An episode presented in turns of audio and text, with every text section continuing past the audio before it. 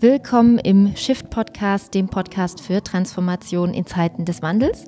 Ich interviewe in diesem Podcast nachhaltige Unternehmen, Startups mit Sinn und Unternehmerinnen und Entrepreneure, die die Welt ein bisschen besser machen wollen. Heute melde ich mich mit einer Solo-Folge wieder mal bei euch und möchte meine neuesten Erkenntnisse mit euch teilen, warum Storytelling für den Wandel zu einem nachhaltigeren Unternehmen unverzichtbar ist. Im Moment gewinnen wir ja Tag für Tag ein wenig Normalität zurück. Also ich habe heute mein Kind äh, nach neun Wochen wieder in die Kita geben dürfen und hätte am liebsten die Erzieher von oben bis unten abgeknutscht und umarmt äh, aus lauter Dankbarkeit für diese neu gewonnene Freiheit und Möglichkeit, wieder in eine Normalität des Arbeitens zurückzukommen. Heimlich still und leise fragt man sich, ist die Krise vorbei? Geht sie weiter? In jedem Fall aber sollten wir aus ihr lernen und nicht weiter in das alte Normal zurück.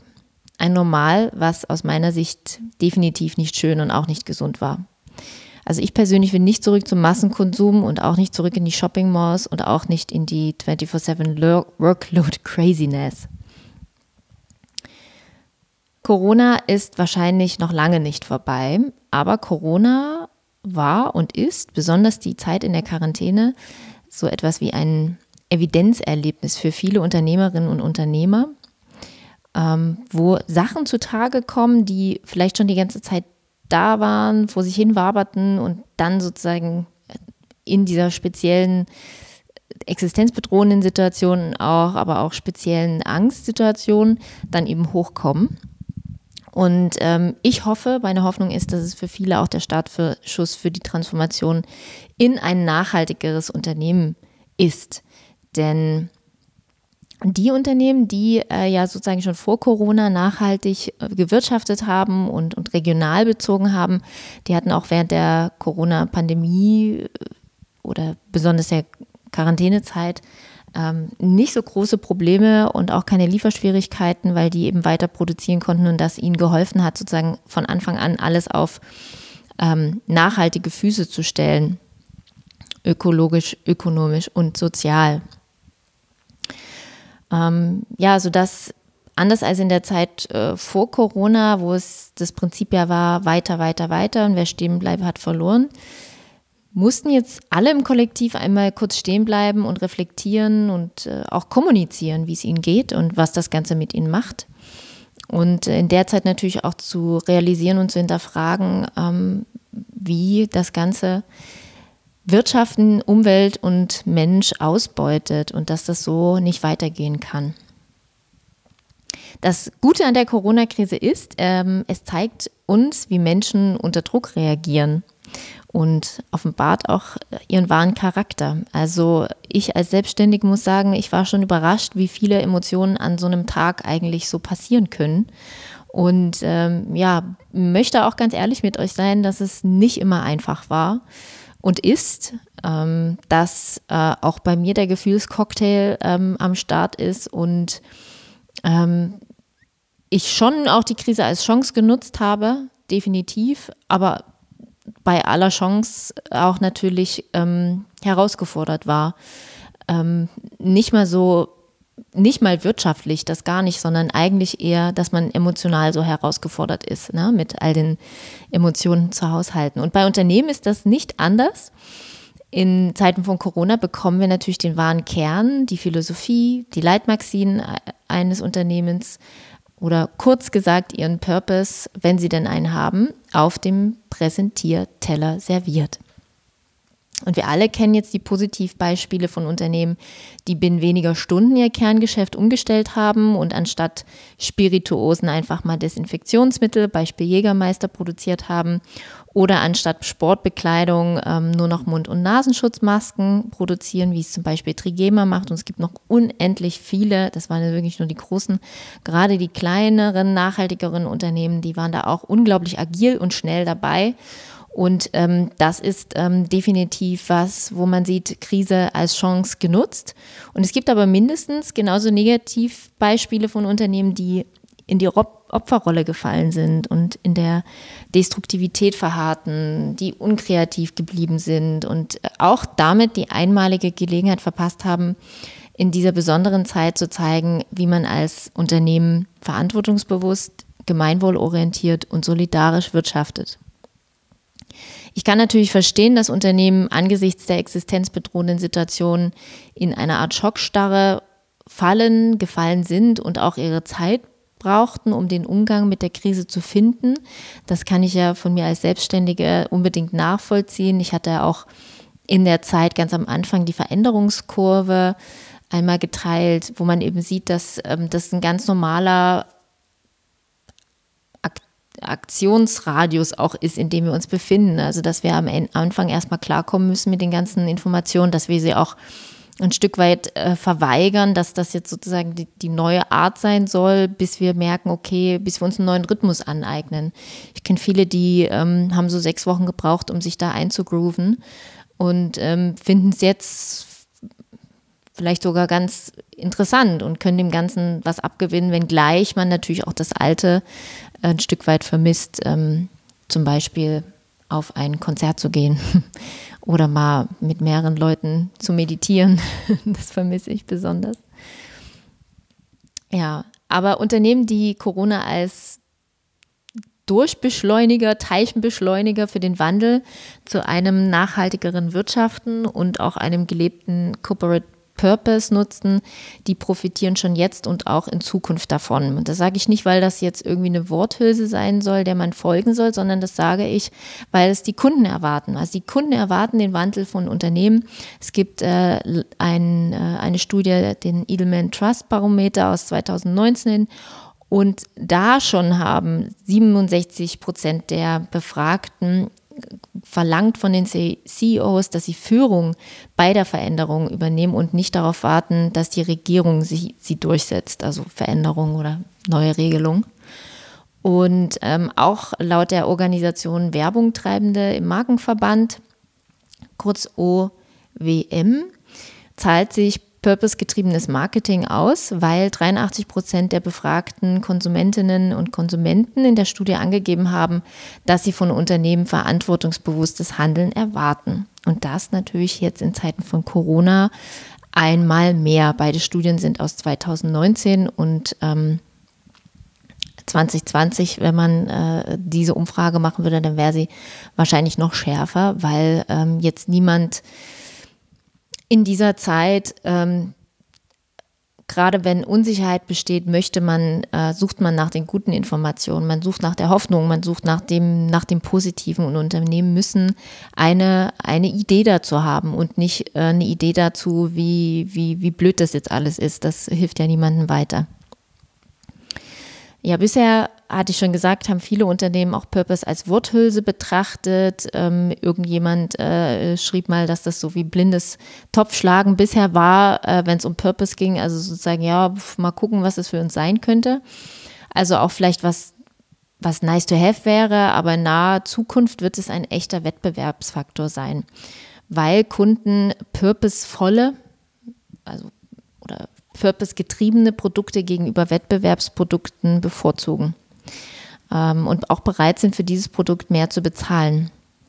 Und in Zukunft bin ich überzeugt, werden die Konsumentinnen und Konsumenten nur noch über Marken und Produkte von Unternehmen mit Sinn und Verstand sprechen.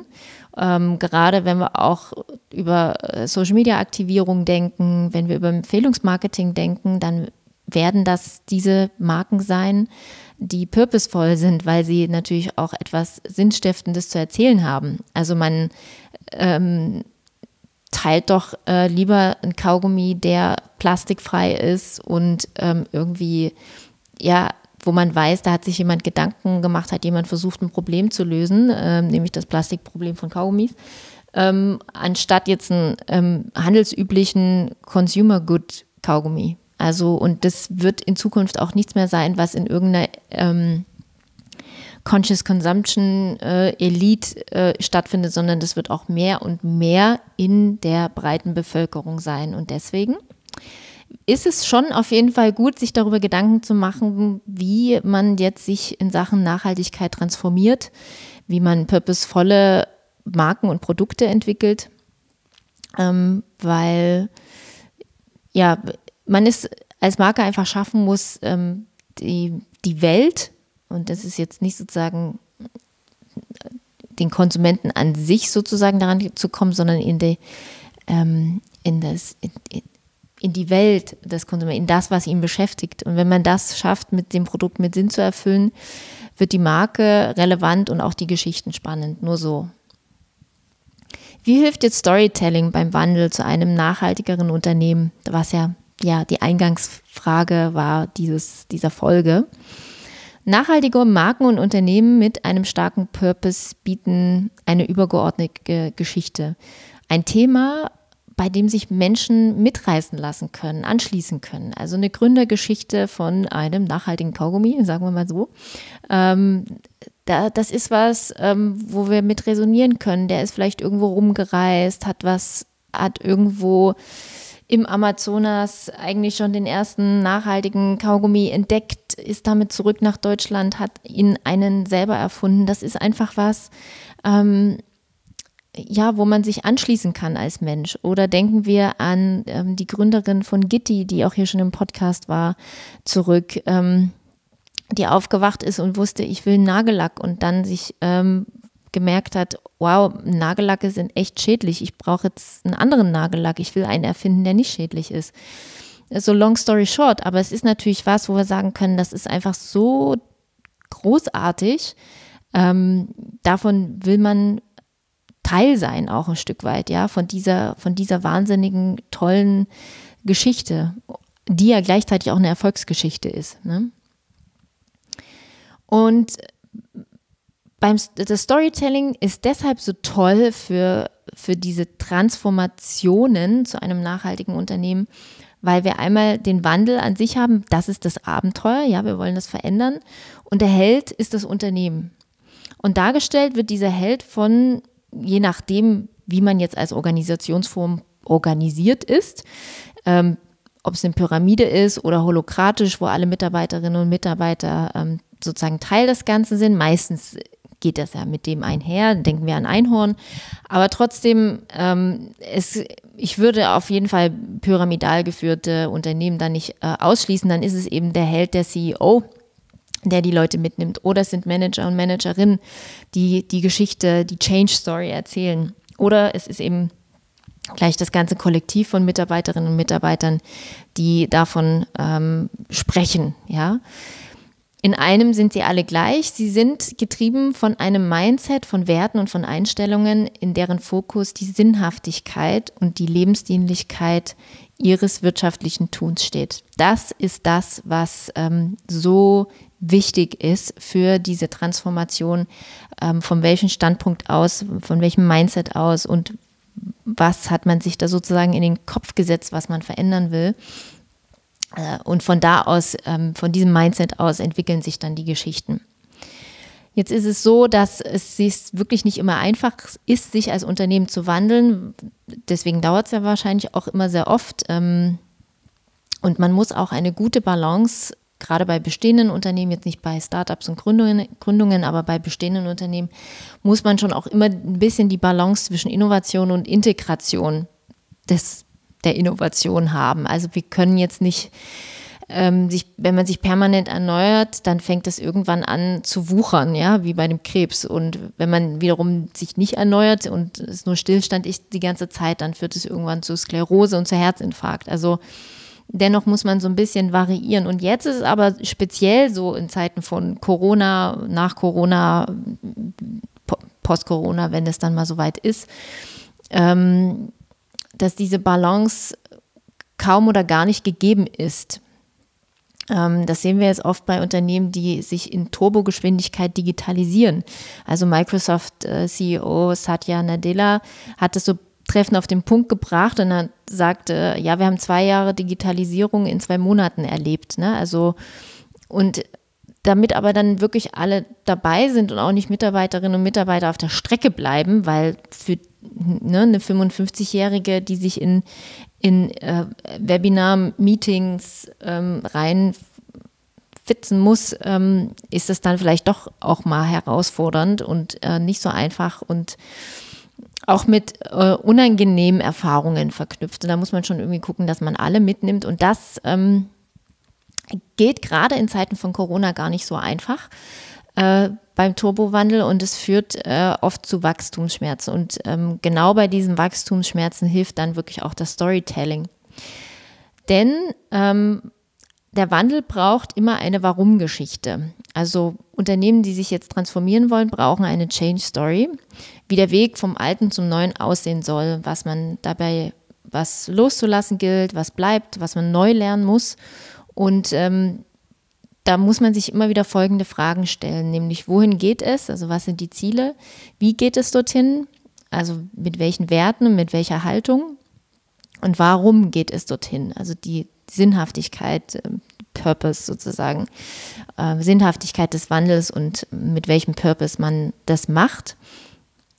Ähm, und wenn man diese Fragen beantworten kann, dann braucht es auch nicht große äh, Townhall-Meetings äh, jeden Tag, um irgendwie zu sagen, ne, ähm, wir wollen hier was verändern. Äh, man kann trotzdem jeden Tag Townhall-Meetings machen, es war nur so ein Beispiel. Aber wenn man über diese Sachen reden kann, dann hilft es auch, ähm, sozusagen bei den Wachstumsschmerzen, mit den Wachstumsschmerzen umzugehen, ja, indem man ähm, erklären kann, ähm, aus welchem, aus welchem Antrieb heraus, aus welchem Warum her heraus, aus welchem Know Why man das Ganze macht. Wandel braucht äh, Menschlichkeit und auch da hilft wieder natürlich ähm, Storytelling, denn Storytelling geht nicht ohne Emotionen. Also Ausgangspunkt für den Wandel ist immer der Mensch, der Mitarbeiter, Mitarbeiterin, der Kunde, die Kundin, der Partner, Partnerin. Und ähm, gute Geschichten verbinden durch die Emotionen, anstatt zu trennen. Und sie machen das Ganze menschlich und sie bauen Brücken von der Unternehmensführung zu jedem Beteiligten. Und ich, es bietet halt die Möglichkeit, über Gefühle über die Gefühle zu sprechen, die unter Druck entstehen. Und wenn man sich dafür öffnet und als CEO auch darüber spricht, wie es einem jetzt persönlich oder als Geschäftsführer damit geht, was hier gerade abgeht, dann ähm, kann auch jeder damit resonieren, ähm, was das sozusagen bedeutet und dass es eben äh, nicht so einfach ist. Ich musste da ähm, die ganze Zeit an den Hotelier Bodo, Bodo Jansen in die Stille Revolution denken und wie er von seinem Evidenzerlebnis erzählt, ja, als die Ergebnisse der Mitarbeiterbefragung vorlagen und für ihn ja eigentlich nur ein niederschmetterndes Fazit seiner Führungspersönlichkeit waren und dass der Start war, sein Unternehmen zu einer nachhaltigeren Unternehmenskultur zu führen und äh, ihm das ja auch gelungen ist. Aber ne, also diese, diese Change Story funktioniert nur, weil er auch darüber spricht, wie es ihm persönlich dabei ergangen ist. Wandel braucht Radikalität. Auch da hilft wieder das Storytelling, denn es hat keinen Sinn, die Geschichte so zu erzählen, als wenn es eine Hintertür gäbe. Also nur ein bisschen Nachhaltigkeit hier und da ist nicht möglich und nur ein bisschen Purpose hier und da ist auch nicht möglich. Und gleichzeitig ist es aber auch für die Mitarbeiterinnen und Mitarbeiter und alle, die man mitnehmen möchte, wahnsinnig wichtig, Rahmenbedingungen zu schaffen, wie, ja, was dieser Change dann oder Wandel dann alles zu bedeuten hat. Also auch wo die Grenzen sind, äh, die klar zu machen, weil sonst, ähm, ja, wirkt das so, ähm, so willkürlich und so, ähm, auch Grenzen überschreitend und dann hat auch keiner Lust, da wirklich mit, am, mit mitzumachen, ja, weil es überfordern könnte. Ja, also Fazit, Storytelling hilft einfach durch den Aufbau. Wir haben ja immer einen Held, äh, wir haben ein Motiv, die Geschichte zu erzählen, wir haben Emotionen, wir haben Konflikte und ähm, wir haben äh, Viralität, aber auch eben äh, Social Proof. Und all diese Sachen passieren ja gerade in Zeiten äh, von Corona, sind einfach da und da hilft Storytelling unglaublich, ähm, durch Geschichten das äh, auf den Punkt zu bringen und äh, solche Change äh, Stories für das Unternehmen zu formulieren und nach außen zu tragen, um, und das ist sozusagen mein Ende dieser Solo-Folge, das äh, zu ermöglichen, was ich mir so sehr wünsche, nämlich Ecoism statt Egoism. Ähm, ja, wir brauchen eine Wirtschaft, die auf dem Prinzip der Gemeinwohlökonomie beruht und bei der die Verbindung zur Natur an oberster Stelle steht. Und das lässt sich mit Storytelling wunderbar übersetzen und ähm, erreichen. Und ich hoffe, dass wir in Zukunft viele solcher Geschichten, solcher transformativen Change Stories lesen und hören werden. Und freue mich, dass ihr hier dabei wart.